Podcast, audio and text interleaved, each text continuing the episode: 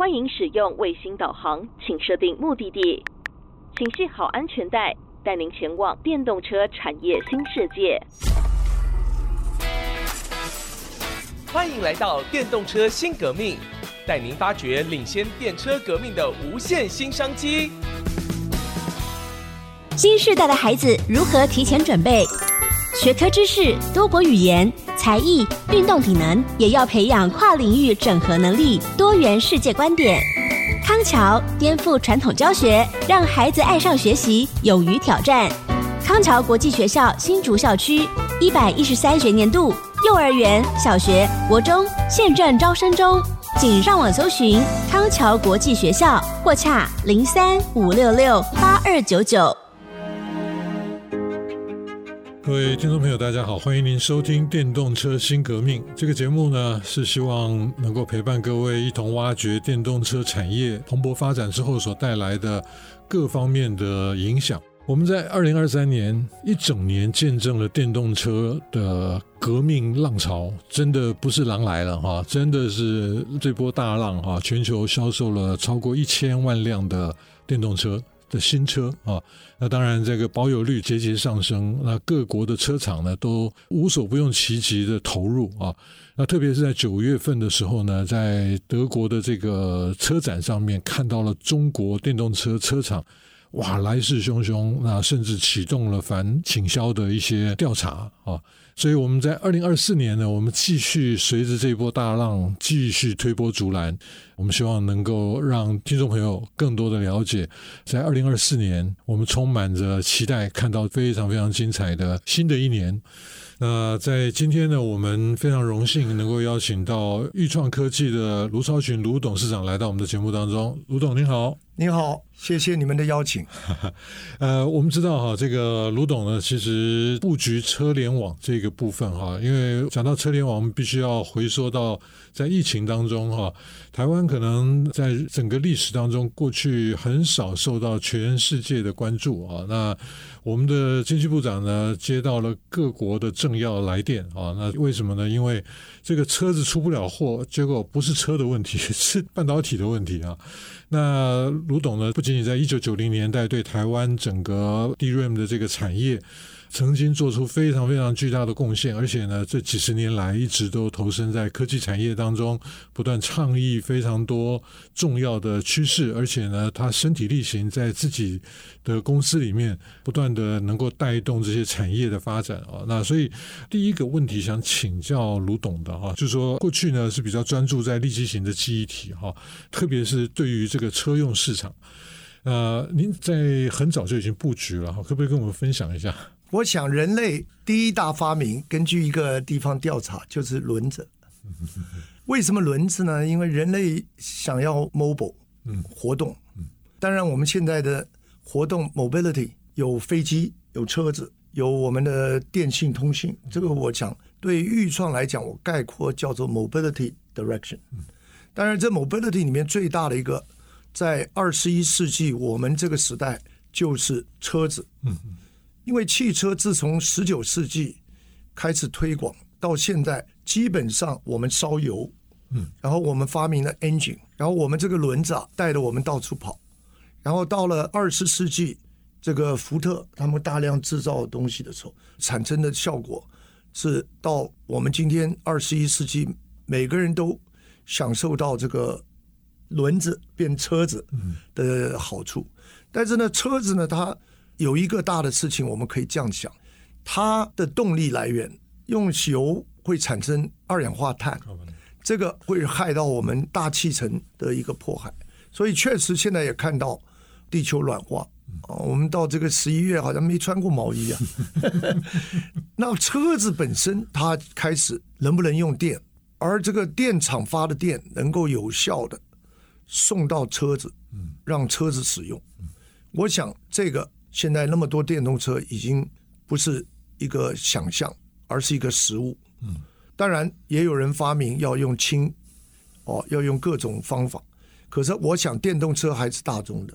我们在未来三十年到五十年，大概都受惠于最近的革命。二零一五年我去参加 Las Vegas Show，Benz 的 CEO 他就在舞台上开进一部车子，哦，那个车子居然经过了拉斯维加斯 City，也到了拉斯维加斯的舞台，同时门灯各方面都是自动的，嗯哦，所以这个是不可思议。但是我们知道那一天晚上，经过大家多年的努力，这个自驾车加上电动车加上车子就是房子，车子不只是房子，还是一个我们可以大量来运用的工作场所。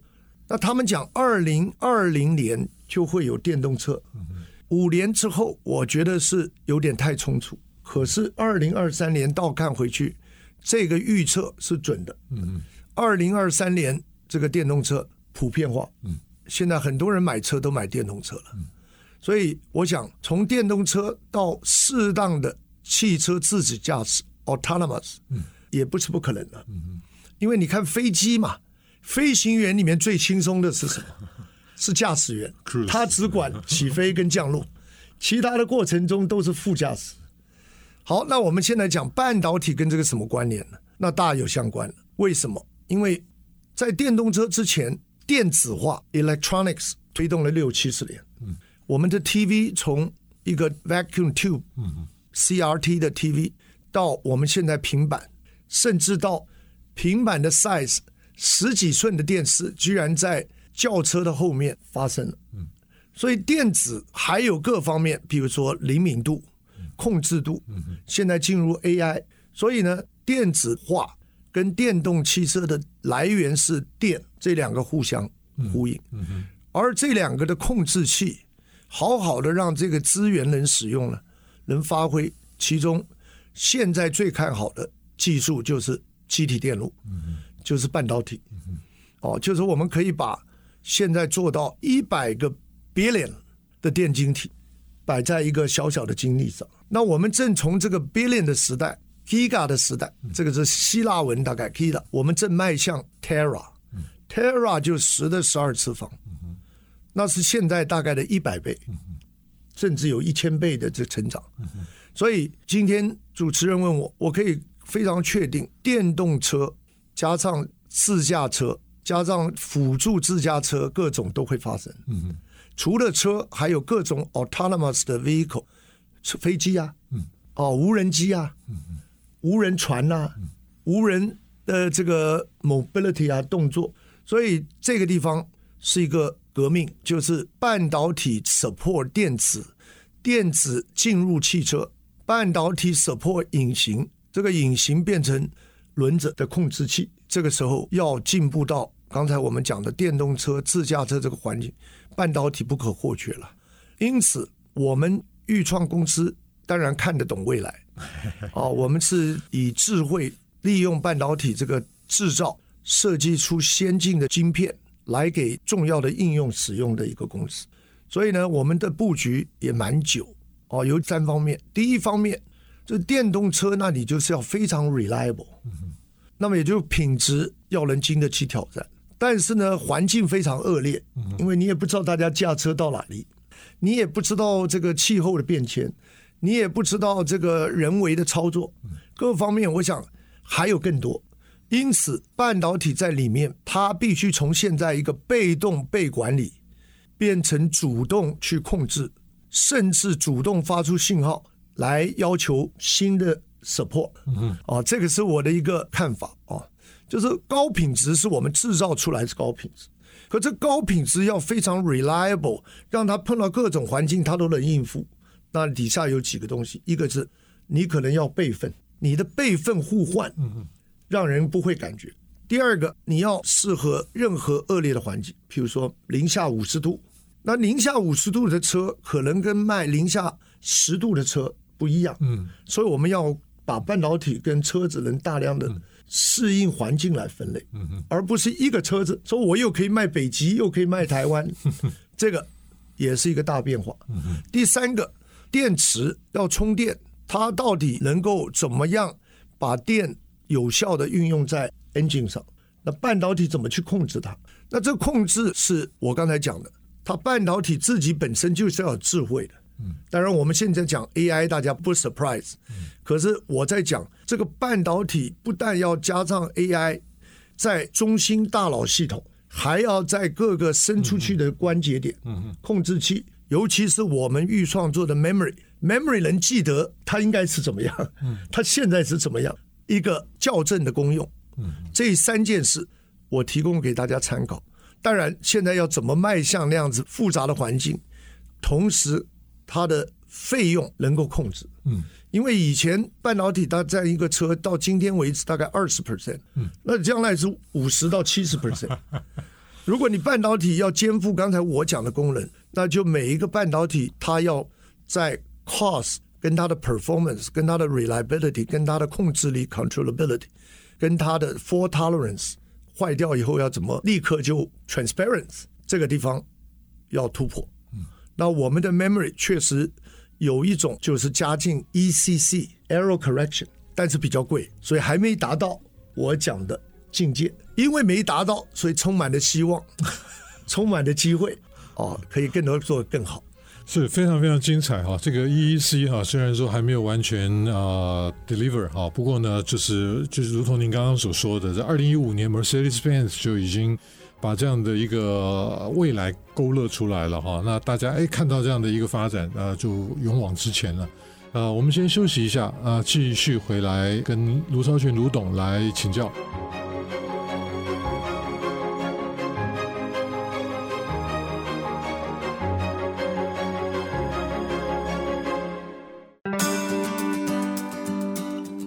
听众朋友，大家好，欢迎您回到电动车新革命。在今天的节目当中，我们非常荣幸能够邀请到钰创科技的卢超群卢董事长来到我们的节目当中。在休息之前呢，他跟我们分享到了几个非常重要的重点啊，那有关于 reliable 的这个问题。那我这边做的笔记是 adaptable 啊，那这个就是他可能必须要适应环境啊。那这个环境呢，包含了外部的环境跟驾驶行为，因为。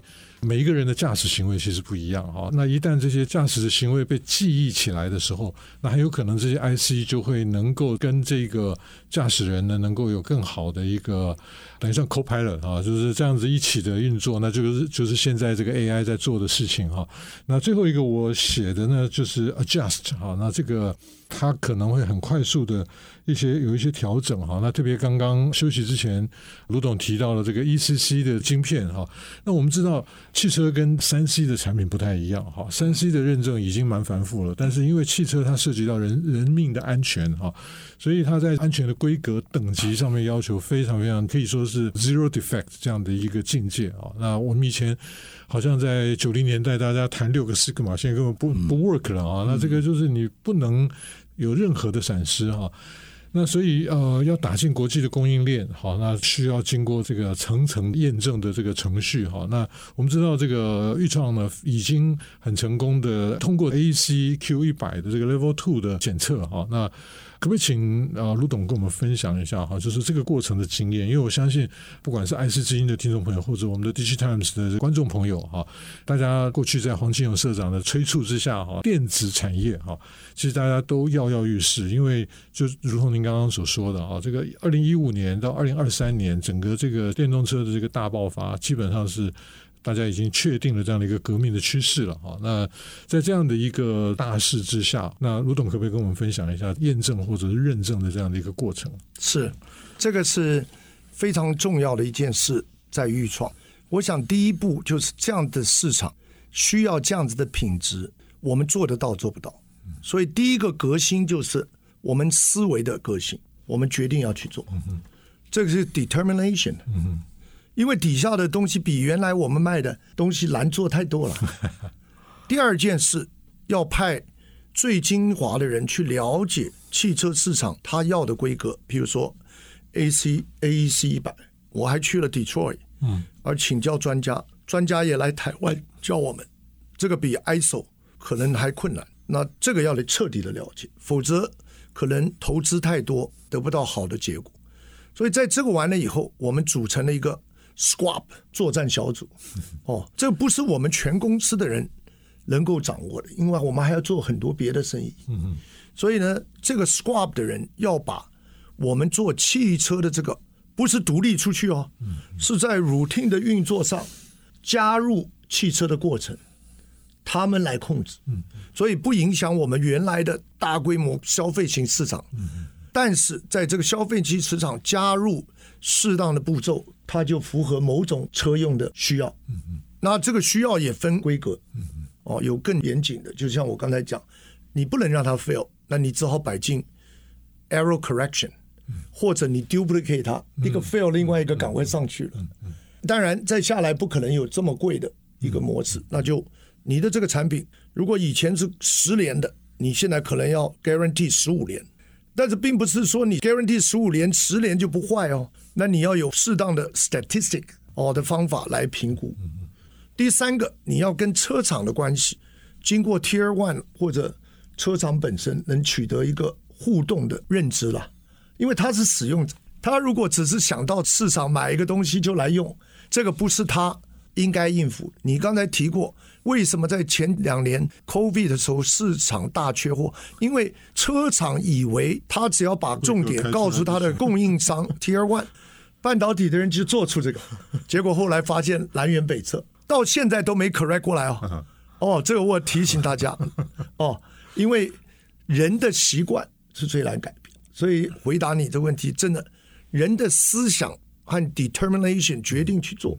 是成功的五十 percent 以上的条件，另外五十 percent 那要知道怎么做，怎么去定位，怎么让员工能吸收这个观念，再从国际的这个 C 一百这种辅助东西，你就去达到，达到以后没完哦，你是每天每夜每个产品都要达到哦，那这个需要恒心、毅力，然后还有领导阶层，你要做这种生意。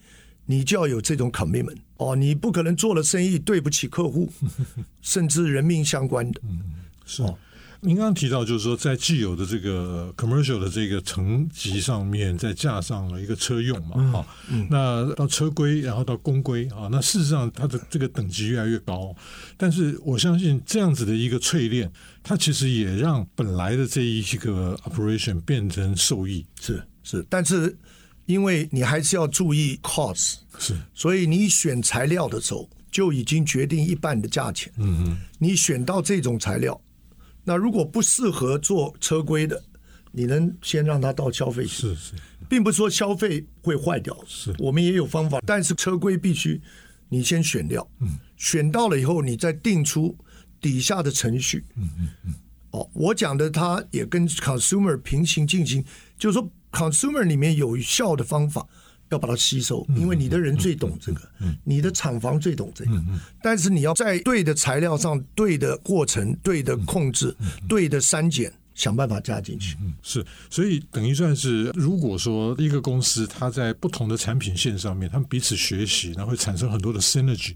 那特别是它从这个比较高规的这个部分，那将来因为现在大家也在看太空嘛，对对，我才应该预创也有布局，所以就是越往高规的时候，事实上它比较 downgrade 的时候，这些东西不管是从材料的选择、整个产品的设计到制成，那各方面其实都互相的在学习的过程当中，那当然就会更进一步的提升我们在 consumer 这一边的产品。是，而且半导体。它有各种半导体，像现在我们大中型最好的是 silicon 加 silicon dioxide。嗯。可是如果我们到了更需要的时候，譬如说最近的 silicon carbide，嗯，这种宽屏的，或者 car gallium nitride，嗯，还有 gallium oxide，都可能被使用。嗯。那就是各尽其能。哦，silicon 的可能比较适合控制，可能比较适合备份，但是你主要的可能是。另外一种 compound 的新类型的，他们叫第三类半导体，都可能。哦，那这些东西混起来，就是我最得意的 意志整合。我在两千年的时候做的。两千年了，希望有大家能谈谈看。哇，卢总实在是非常非常厉害哈！这个我回溯一下啊，对于年轻的听众朋友来讲哈，我想啊，在一九九三年那个时候，如果我讲错数字哈，请您更正哈。就是因为那个时候有一个刺苇米计划啊，就是你们兄弟两位哈是非常非常了不起哈。那您创了钰创，那这个哥哥这个另外一位卢董啊，就是在工研院带了一个团队哈，一起把这个东西做出来。那本来是五年的计划嘛哈，后来三年就做完了。所以一九九三年的时候呢，对台湾从经济学的观点，从产业的观点，那一年的资本形成总共盖了十座的八寸晶圆厂哈，总共那一年的投资金额资本形成高达三千亿啊，因为一做大概就是三百亿嘛哈。那所以这个对于台湾奠定今天的这样的一个基础是非常非常有贡献的哈。那卢董刚刚我我不知道您这个一直的在两千年就提出来了哈，所以这个。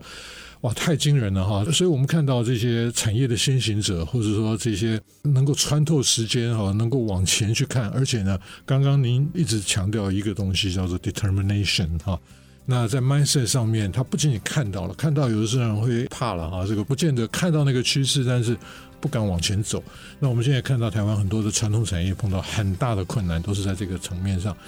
好像狼来了，狼来了哈！这个啊，总是不相信。那等到真的来了，哇，来不及了哈！那所以我们今天的节目呢，非常非常的感谢钰创科技的卢少群卢总长来到我们的节目当中，跟我们分享，不管是他对于一些趋势的预估也好，或者说他们身体力行在组织文化当中所贯彻，达到今天这样的一个成就。